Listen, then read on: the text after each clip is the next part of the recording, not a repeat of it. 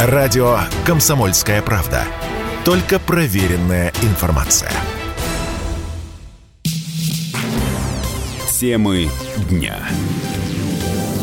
В студии Елена Фонина. Я приветствую наших радиослушателей в Москве и в других городах вещания. Мы в прямом эфире, и сегодня действительно очень важный для всех нас день. Сегодня 27 сентября завершился референдум о вхождении Луганской, Донецкой народных республик, Херсонской и Запорожской областей в состав Российской Федерации. Люди сделали свой выбор. И по данным экзит-полов, э, обработки 100% бюллетеней на участках для голосования здесь, в России.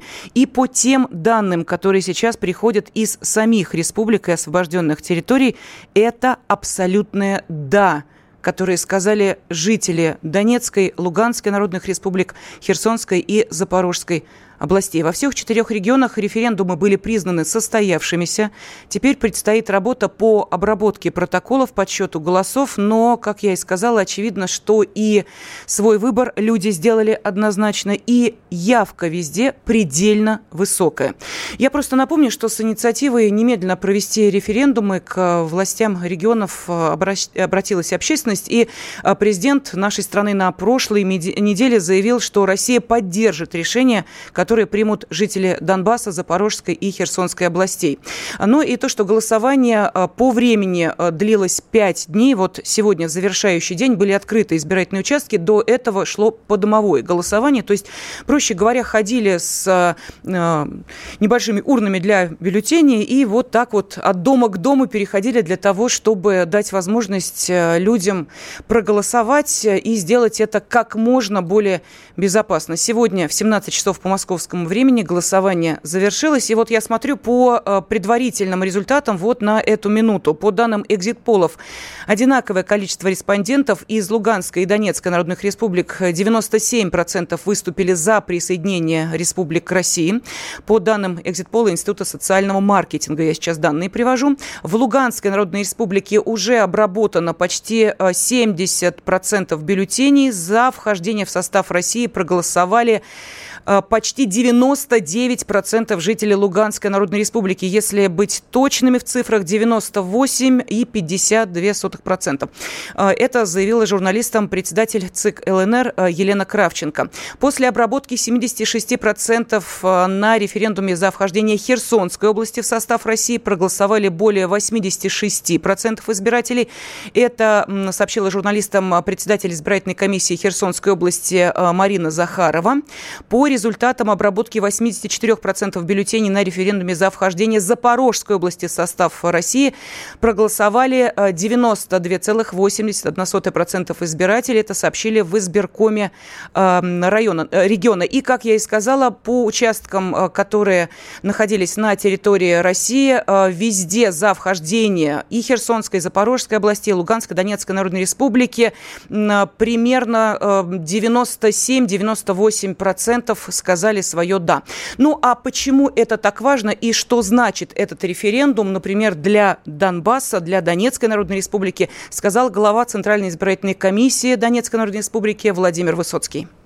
Если так задуматься, что для нас референдум, что для нас этот бюллетень. Вот я с 2014 года здесь, никуда не выезжал, трудился, находился постоянно здесь. Когда Родина позвала, пошел за нее воевать. Что для меня этот бюллетень?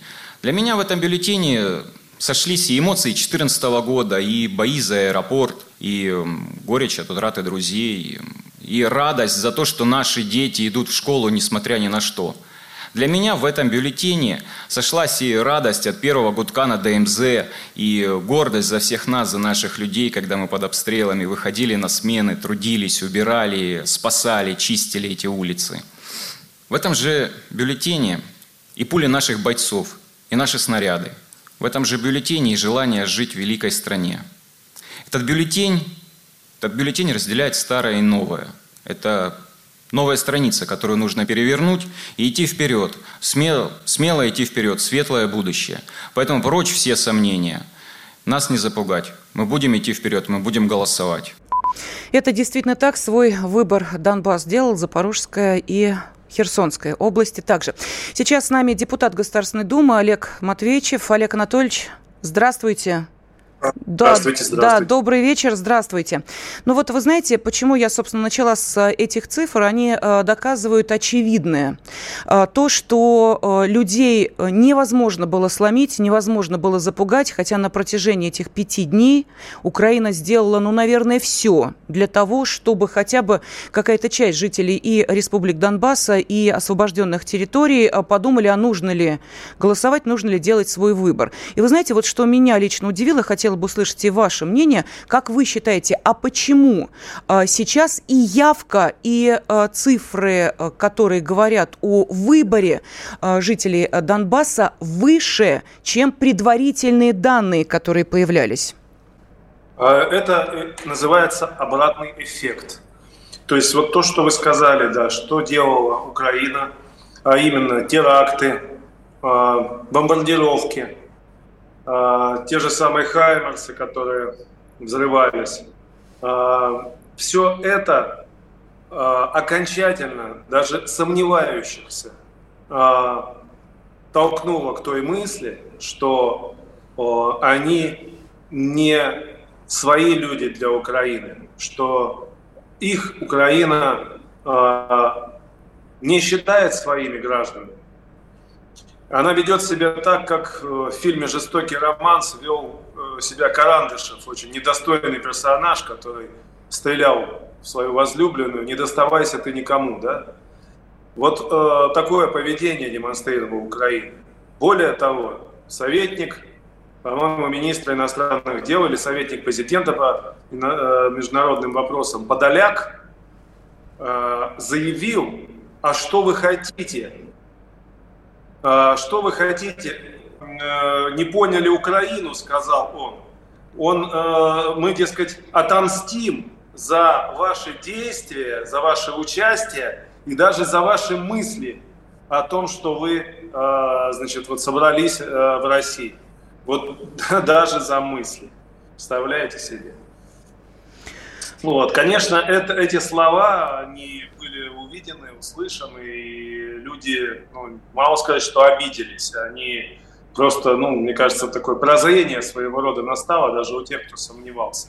Поэтому совершили подвиг, они шли под пулями, можно сказать на референдум и героически себя вели. Но вы знаете, Олег Анатольевич, э, вот э, действительно, когда смотришь и на э, явку, и на э, то, как люди голосовали, действительно, в каких условиях это происходило, вы абсолютно правы, это действительно подвиг.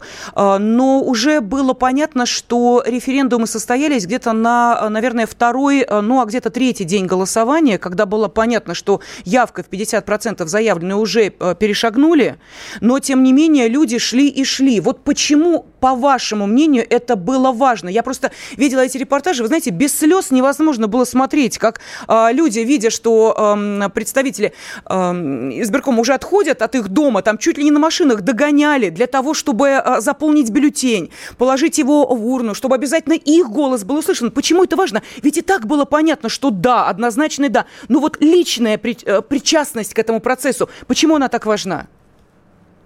Ну, личная причастность, вы сами ответили на свой вопрос к историческому событию. А, человек хочет быть частью истории. Человек не хочет быть маленьким человечком. Он хочет почувствовать себя действительно частью чего-то большого, некого процесса. Ну, во-первых, он идет в Россию, а Россия – это огромная, великая держава, огромная, великая империя которой этот человек, русский человек, будет себя чувствовать нормально, а, полноценным гражданином, а не как это было в Украине, где он считался человеком второго сорта. Все люди с Восточной Украины, с Новороссии считались людьми второго сорта, потому что они не владеют национальным, так сказать, языком и так далее. Вот. А вторых, э, человек э, э, хотел быть, действительно, хочет быть частью огромного процесса. Вот сегодня у нас в новостях пресс-конференция проходила, и тоже мы подключали ребят, которые э, э, ну, находились там на местах и ходили с урной вот как раз по э, домам. И вот они рассказывали, что не просто вот мы, говорит, стучались в дом, в квартиру и заходили, а там люди с просона, ой, кто тут пришел, да. Нас ждали с чаем, с плюшками, женщины были причесаны, накрашены, то есть, э, ну, как вот праздник, да, такой вот. То есть они заранее ждали, когда к ним придет вот эта урна и готовились, вот, а, потому что действительно это был праздник в каждой семье. Но, Олег Анатольевич, вот говоря о подвиге, э, мы все-таки должны понимать, что э, такой же подвиг совершали и настоящий героизм проявляли сотрудники вот этих избирательных комиссий которые ходили э, от дома к дому, которые, несмотря на обстрелы, несмотря на провокации, они все равно готовы были выполнять свой долг. Вот можно сказать, что это было действительно самое высокое проявление долга? Да, да, да, конечно. И э, мы же знаем покушения, которые были на членов избирательных комиссий. И вот буквально даже сегодня, по-моему, да, забросили э, бутылку с коктейлем Молотова. Вот, и раскрыто несколько терактов, которые именно против членов избирательных комиссий замышлялись а, местными, так сказать, деятелями. Да? А, конечно, это а, огромный героизм, и мне кажется, это такого эпического полотна достойно, потому что вот люди, идущие под пулями э, или под взрывами голосовать, да, мне кажется, ну, как-то вот даже я, я не припомню что-то аналогов даже. Олег Анатольевич, мы сейчас уходим на перерыв, а затем продолжим. Радио «Комсомольская правда». Никаких фейков, только правда. Темы дня. Это прямой эфир. Э, в студии я, Елена Фонина. И еще раз поприветствую наших радиослушателей в Москве и в других городах вещания. И сегодня у нас э, действительно вот такой очень важный, как мне кажется, эфир. И э, мы сейчас понимаем, насколько эти пять дней были насыщены эмоциями, были насыщены, вот, наверное, тем сгустком ожидания, что наконец-то мы будем частью России.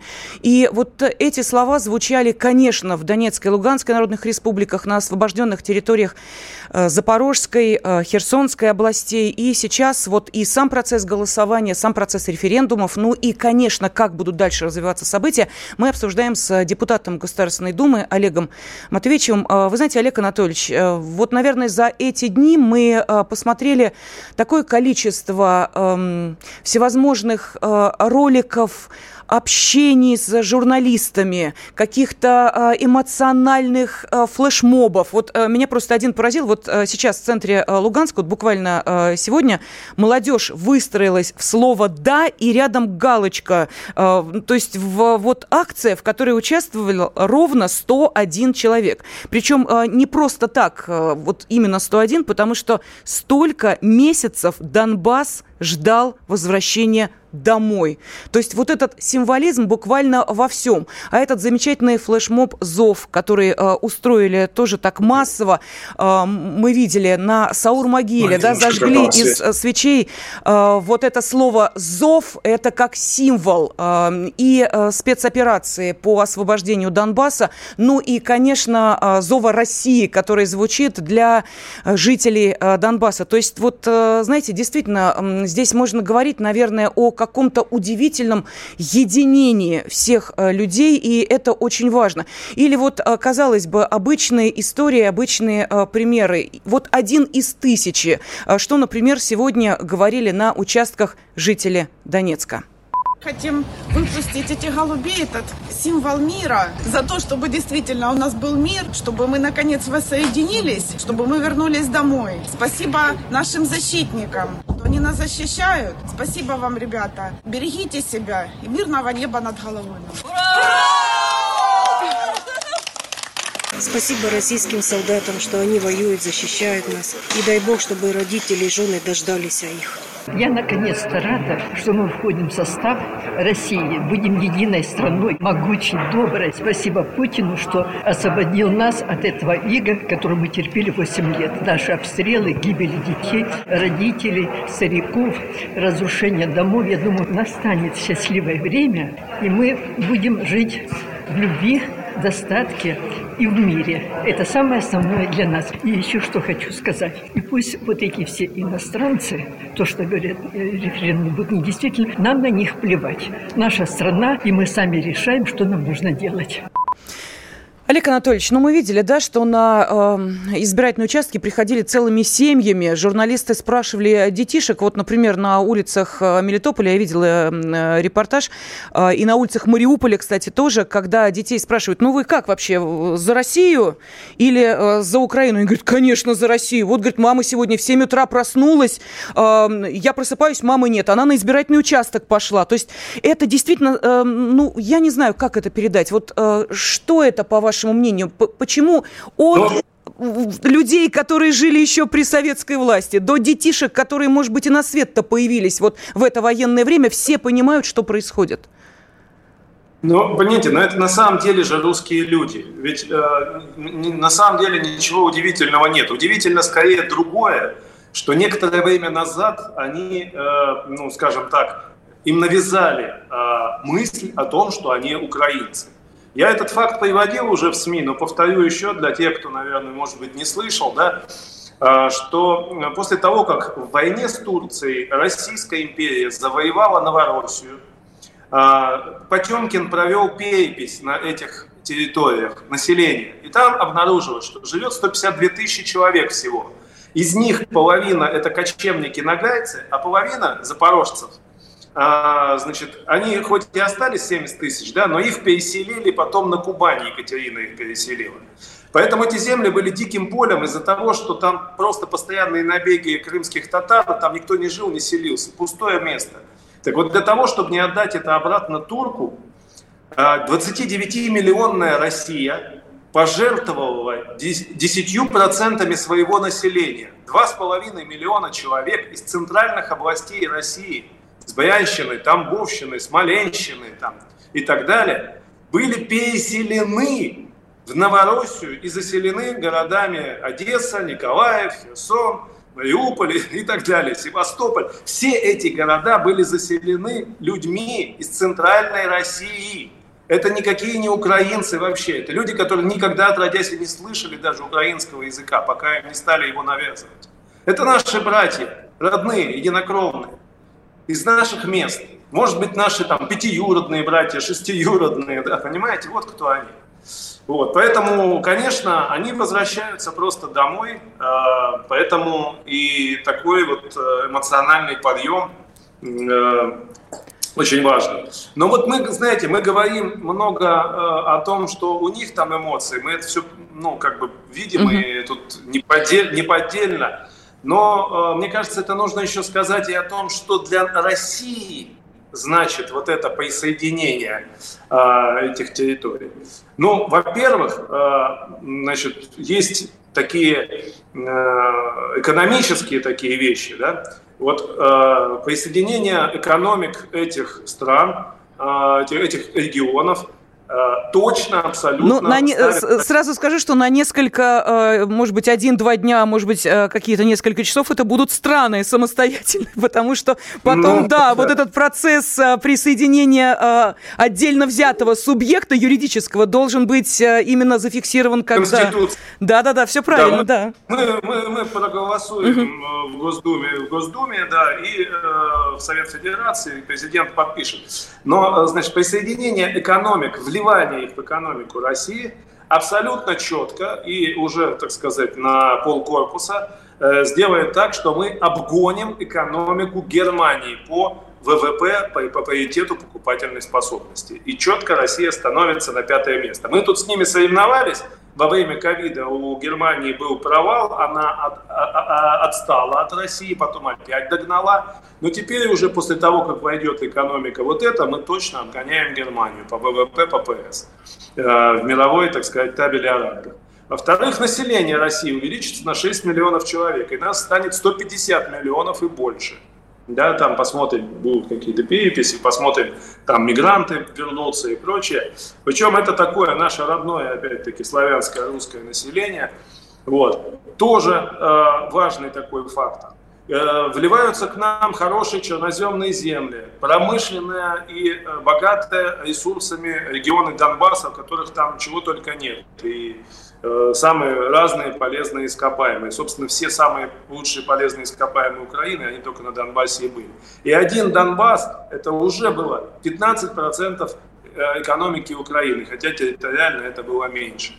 Вот. Поэтому это очень э, с экономической и прочей точки зрения это очень э, выгодное, что называется, для России приобретение. И каждый россиянин тоже может порадоваться этому. Но самое главное это то, что закреплен тренд э, на расширение России. Вот Россия, она как живое существо, она дышит. Она то уменьшается, то увеличивается, то уменьшается, то увеличивается за, во время своей истории. Последний раз после развала 91 -го года мы откатились, обнулили 300 лет своей истории. Все, что было завоевано русскими царями, романовскими, э, романовскими императорами, да, все это было обнулено. Мы вернулись, вернулись к границам э, Алексея Михайловича, царя. Именно при нем был, э, было присоединение левобережья Э, Днепра э, к России да, в результате войны с Польшей. Вот, поэтому мы, конечно, э, очень много потеряли. 17-й год для нас меньшая трагедия, чем 91-й год. В 17 году мы очень быстро пересобрались и потеряли только Финляндию с Польшей. А вот э, потом, значит, 91 год мы потеряли 300 лет своей истории. И Россия начала увеличиваться увеличиваться сначала с Крыма, да, но чтобы никто не думал, что это случайность, дальше, так сказать, мы начинаем увеличиваться значит, вот дальше и уверен, что эта тенденция продолжится, причем э, восстановимся, я думаю, даже будем и побольше, чем прежние границы Российской империи и Советского Союза. Олег Анатольевич, но тем не менее, все-таки мы понимаем, да, что вот э, даже сейчас э, референдум проходил, и часть территорий, ну, э, в том числе вот Запорожская область, Херсонская область, находится под украинским контролем, и в референдуме принимала участие небольшая часть еще и Николаевской области, но вот там тоже была возможность у людей проголосовать. Тогда возникает, вот минутку меня остается, мне подсказывают, тем не менее, все-таки очень важный вопрос, как быть вот с той частью, которая пока под контролем Украины? А, ну, э, прецедент в Косово уже был. А, Рубова проводил референдумы только на албанских территориях, но за все Косово. То есть там, где жили сербы, люди не голосовали. Тем не менее, значит, э, было объявлено, что все Косово теперь, значит, независимое. Поэтому мы здесь смело можем говорить, что люди сделали выбор за всех э, людей. Я в Запорожье прожил год в свое время, в 2004 году. Там я не слышал не только э, речи украинской, но даже суржика. Там абсолютно русские люди, рабочий класс русский. Поэтому Спасибо. Запорожье поддержит, я уверен. Да, я вам скажу больше. В Николаеве на стенах писали «Приведите у нас референдум». Спасибо. Депутат Государственной Думы Олег Матвечев был на связи с нашей студией. Радио «Комсомольская правда». Мы быстрее телеграм-каналов. Темы дня студии Елена Фонина, прямой эфир. Мы с вами продолжаем следить э, за тем, как сейчас э, обрабатывают э, итоги, подсчитывают голоса тех, кто проголосовал за воссоединение с Россией или выступил против этого в Донецкой, Луганской народных республиках, в Херсонской и Запорожской областях. Вот на данный момент обновились данные по Луганской народной республике. Там обработаны уже 82,8% бюллетеней. За вхождение в состав России проголосовал проголосовало 98,53% жителей Луганской Народной Республики.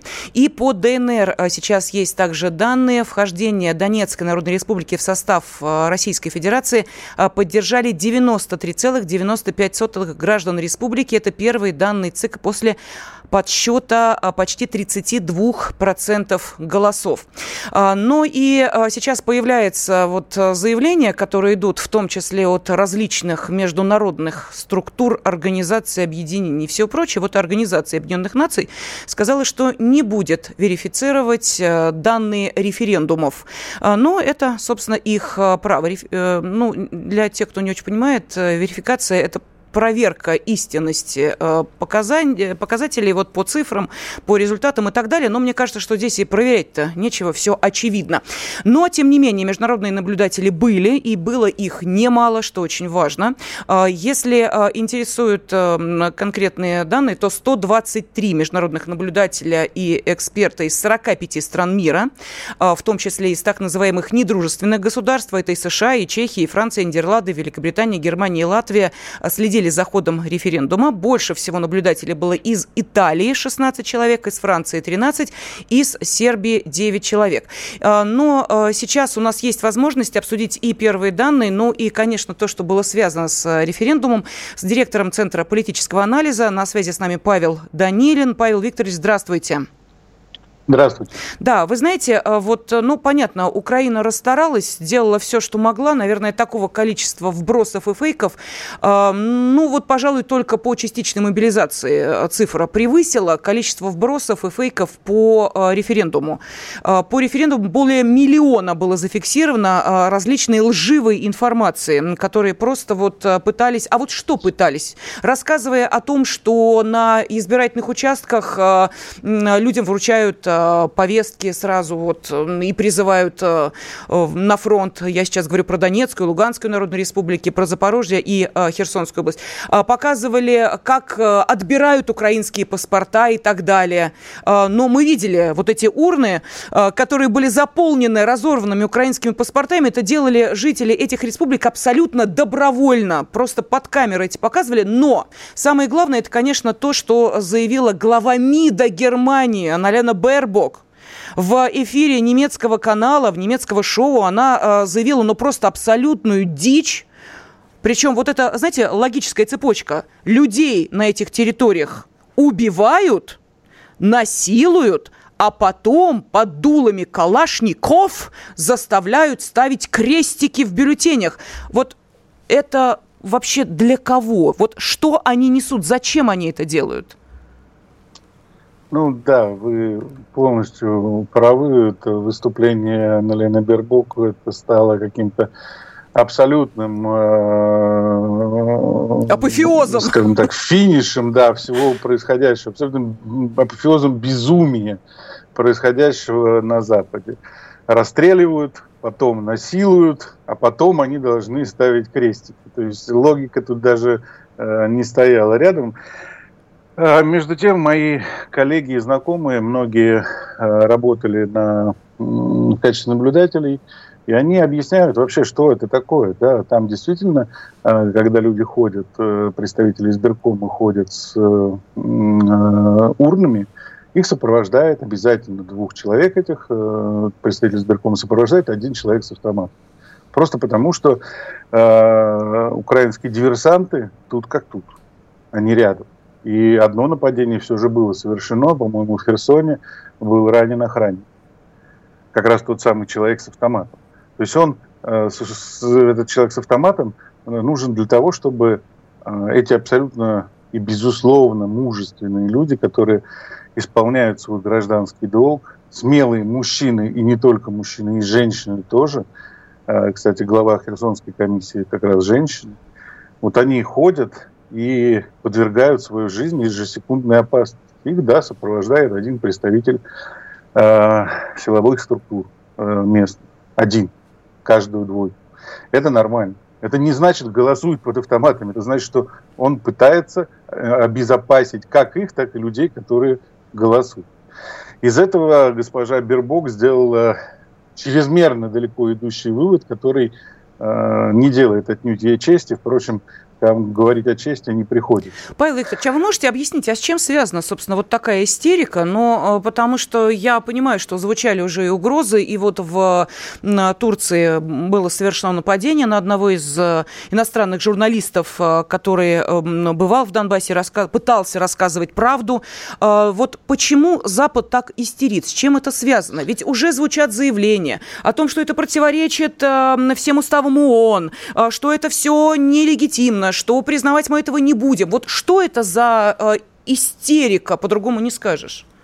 А эта истерика произошла из того, что на начальном этапе э, западные товарищи понадеялись на украинцев, которые уверяли, что жители освобожденных территорий не пойдут голосовать. И первоначально была избрана тактика, мы не замечаем этого референдума, для нас его не существует. И вдруг, когда выяснилось, что в первый же день, а там же наблюдатели присутствуют, вы правильно сказали, 100 с лишним иностранных наблюдателей, видео постоянные, журналисты сообщают, что просто люди массово идут. Массово. Так вот, когда они в первый день увидели, что около 30% проголосовало, они тут же начали менять тактику с несуществующего референдума на нелегитимный референдум. И вот эта вот а, тема с нелегитимным референдумом, кстати, ее запустил в том числе и Байден, угу. и Бербок, да, они пытаются продемонстрировать, что это незаконно. Но тем самым они в реальности лишь показывают, что их позиция, она скажем так, ну, по меньшей мере лицемерны.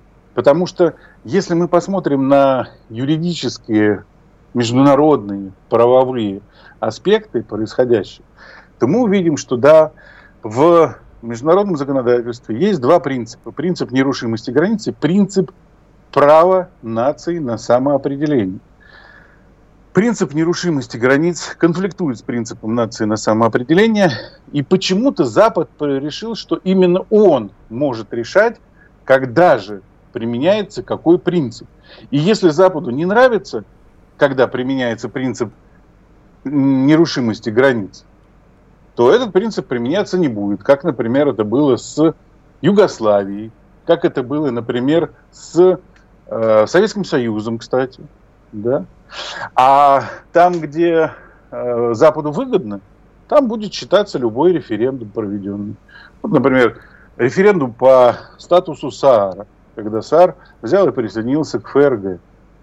Кстати, ФРГ отказывает в легитимности этого референдума, который проходит сейчас на освобожденных территориях, прошел уже на освобожденных территориях. А мне хочется спросить, а каким референдумом было обусловлено вхождение ГДР в ФРГ? Там вообще не было никакого референдума.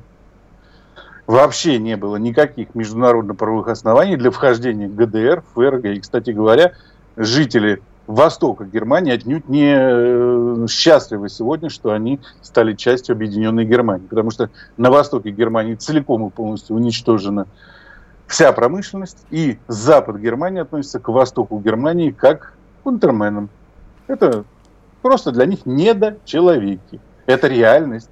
И это показывает, кстати, вся социология немецкая. Но я вернусь к или вы хотели... Да, Павел перебил, да? у нас просто на связи сейчас чрезвычайный полномочный посол Луганской Народной Республики в России Родион Мирошник. Родион Валерьевич, вы нас слышите? Здравствуйте. Да, здравствуйте. Здравствуйте. Слышала, да, мы сейчас обсуждаем, конечно, и то, что предшествовало референдуму, и как он проходил, но очень, гла... вот, очень важно, а что дальше?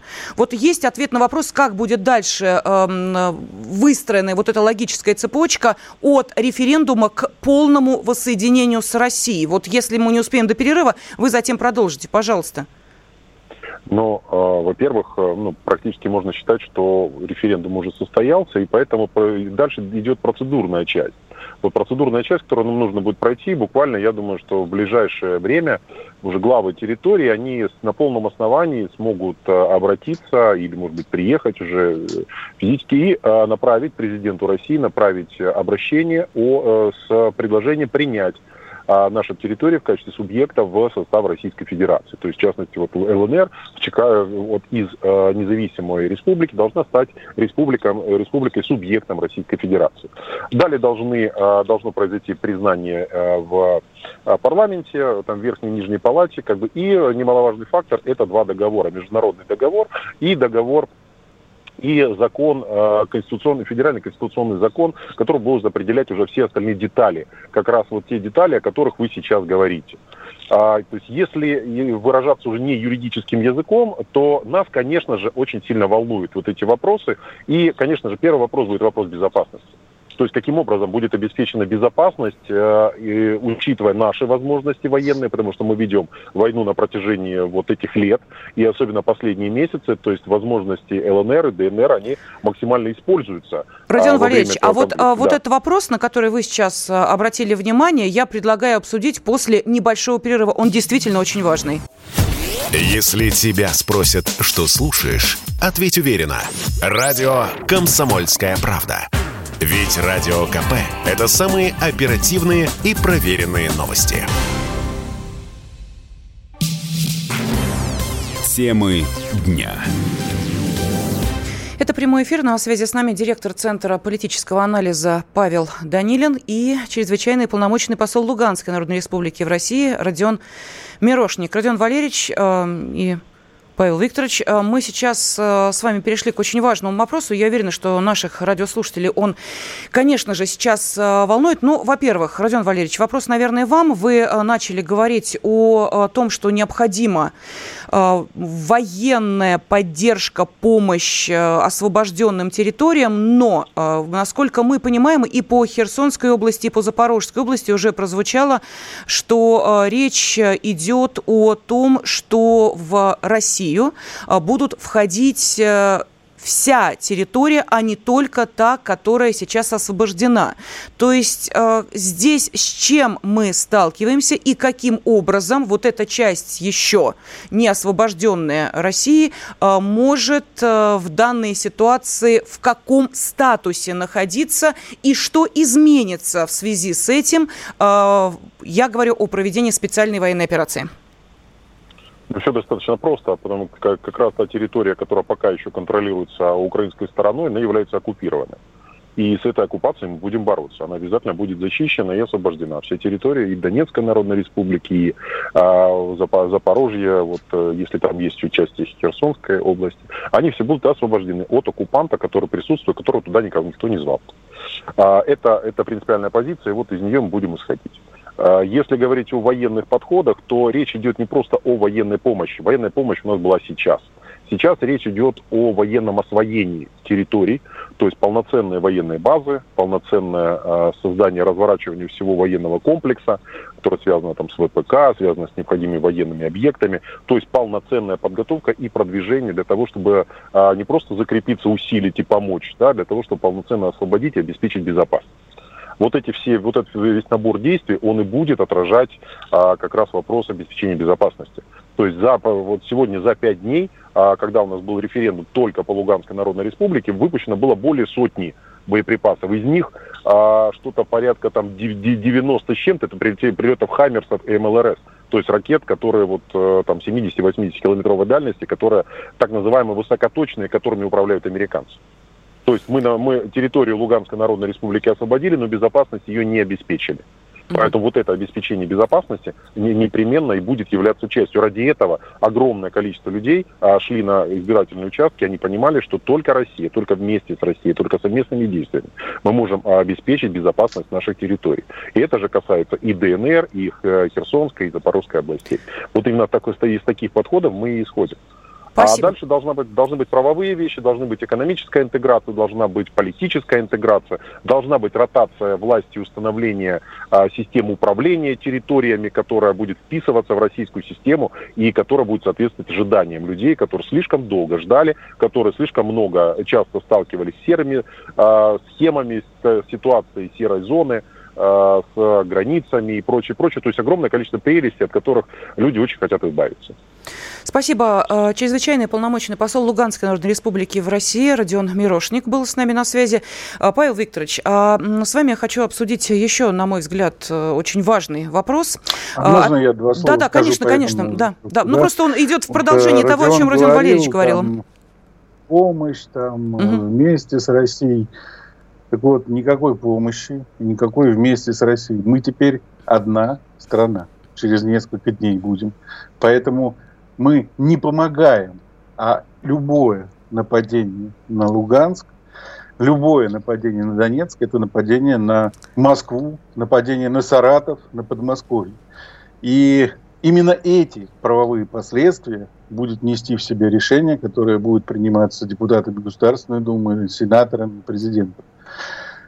Я уверен, что оно будет принято. Поэтому это нужно просто отдавать себе отчет. И вы знаете, когда вы говорили по поводу того, что там есть э, история о том, как э, отнимают паспорта и вручают повестки. Я не помню, сколько точно в Луганске, по-моему, процентов 40, а, а в Донецке, по-моему, процентов 80 или 75 мужчин без того мобилизованы. Там некому вручать повестки. Они уже давно мобилизованы. Э, вы знаете, эм, я просто хотела посмотреть эм, на эм, заявления, которые делались сегодня. Вот почему мы говорим о том, что это не просто уже истерика, это уже квазиистерика. Э, вот, например, Соединенные Штаты Америки сегодня разразились тирадой о том, что они не возражают против того, чтобы Киев применял оружие Запада против регионов, которые могут войти в состав России после референдумов. Это заявил госсекретарь США Блинкен. Э, так в связи с этим возникает вопрос, ведь э, сейчас э, мы понимаем, да, вот многие спрашивают, а чем, собственно, ситуация, которая э, буквально через несколько дней станет реальностью, когда эти территории уже будут частью России, отличается, например, от украинских обстрелов Белгородской области, Курской или терактов на территории Крыма. То есть это же Россия, а вот здесь вот что изменится? Эм, ну, начнем с того, что э, все-таки мы понимаем, нахождение вооруженных сил другой страны на территории России – это не просто обстрелы, это уже совершенно другая ситуация. Ведь так? Да, безусловно, полностью правы, потому что это не просто казус Белли, это не просто повод для войны, это вторжение на территорию Российской Федерации. Поэтому, безусловно, я не буду забегать вперед, не буду там говорить о том, что там скажет главнокомандующий, но я убежден, что украинским силам будет предъявлен ультиматум, и будет э, в том числе сделано напоминание о том, что было совсем недавно в Харькове, в Днепропетровске, когда вдруг исчез свет. Сейчас кто-то там на, лима, на лиманском направлении движется. Так вот, э, если это движение продолжится на территорию Российской Федерации через несколько дней, то я убежден, что те блокауты, которые э, увидели э, жители Харькова на несколько часов, покажутся для них, для всей Украины, в том числе для жителей Львова, детским утренником. Но, конечно же, предварительно будет сделан ультиматум, скорее всего. Мне так представляется. После которого, в случае, если войска не будут отведены, а дальнейшая уже, конечно, деятельность, э, это уже вопрос либо переговоров, либо э, продолжения специальной военной операции, либо контртеррористической операции. Но если войска не будут отведены, то я убежден, что Украину ждут очень тяжелые э, дни октября месяца. Спасибо. Директор Центра политического анализа Павел Данилин был на связи с нашей студией. Павел Викторович, спасибо вам большое. Ну и действительно, мы можем сказать, что э, сегодня, наверное, один из самых главных дней в истории современной Российской Федерации. Это действительно так, потому что мы не теряем территории, мы их приобретаем. Начало было положено в 2014 году, и действительно воссоединение Крыма с Россией показало, что этот процесс запущен. И люди на территориях Херсонской, Запорожской областей, Луганской, Донецкой народных республик, выбирая Россию, выбирают будущее для своих детей, возможность просто мирно жить, работать и трудиться. Это, наверное, самое главное, чего ждут от референдума. Темы дня.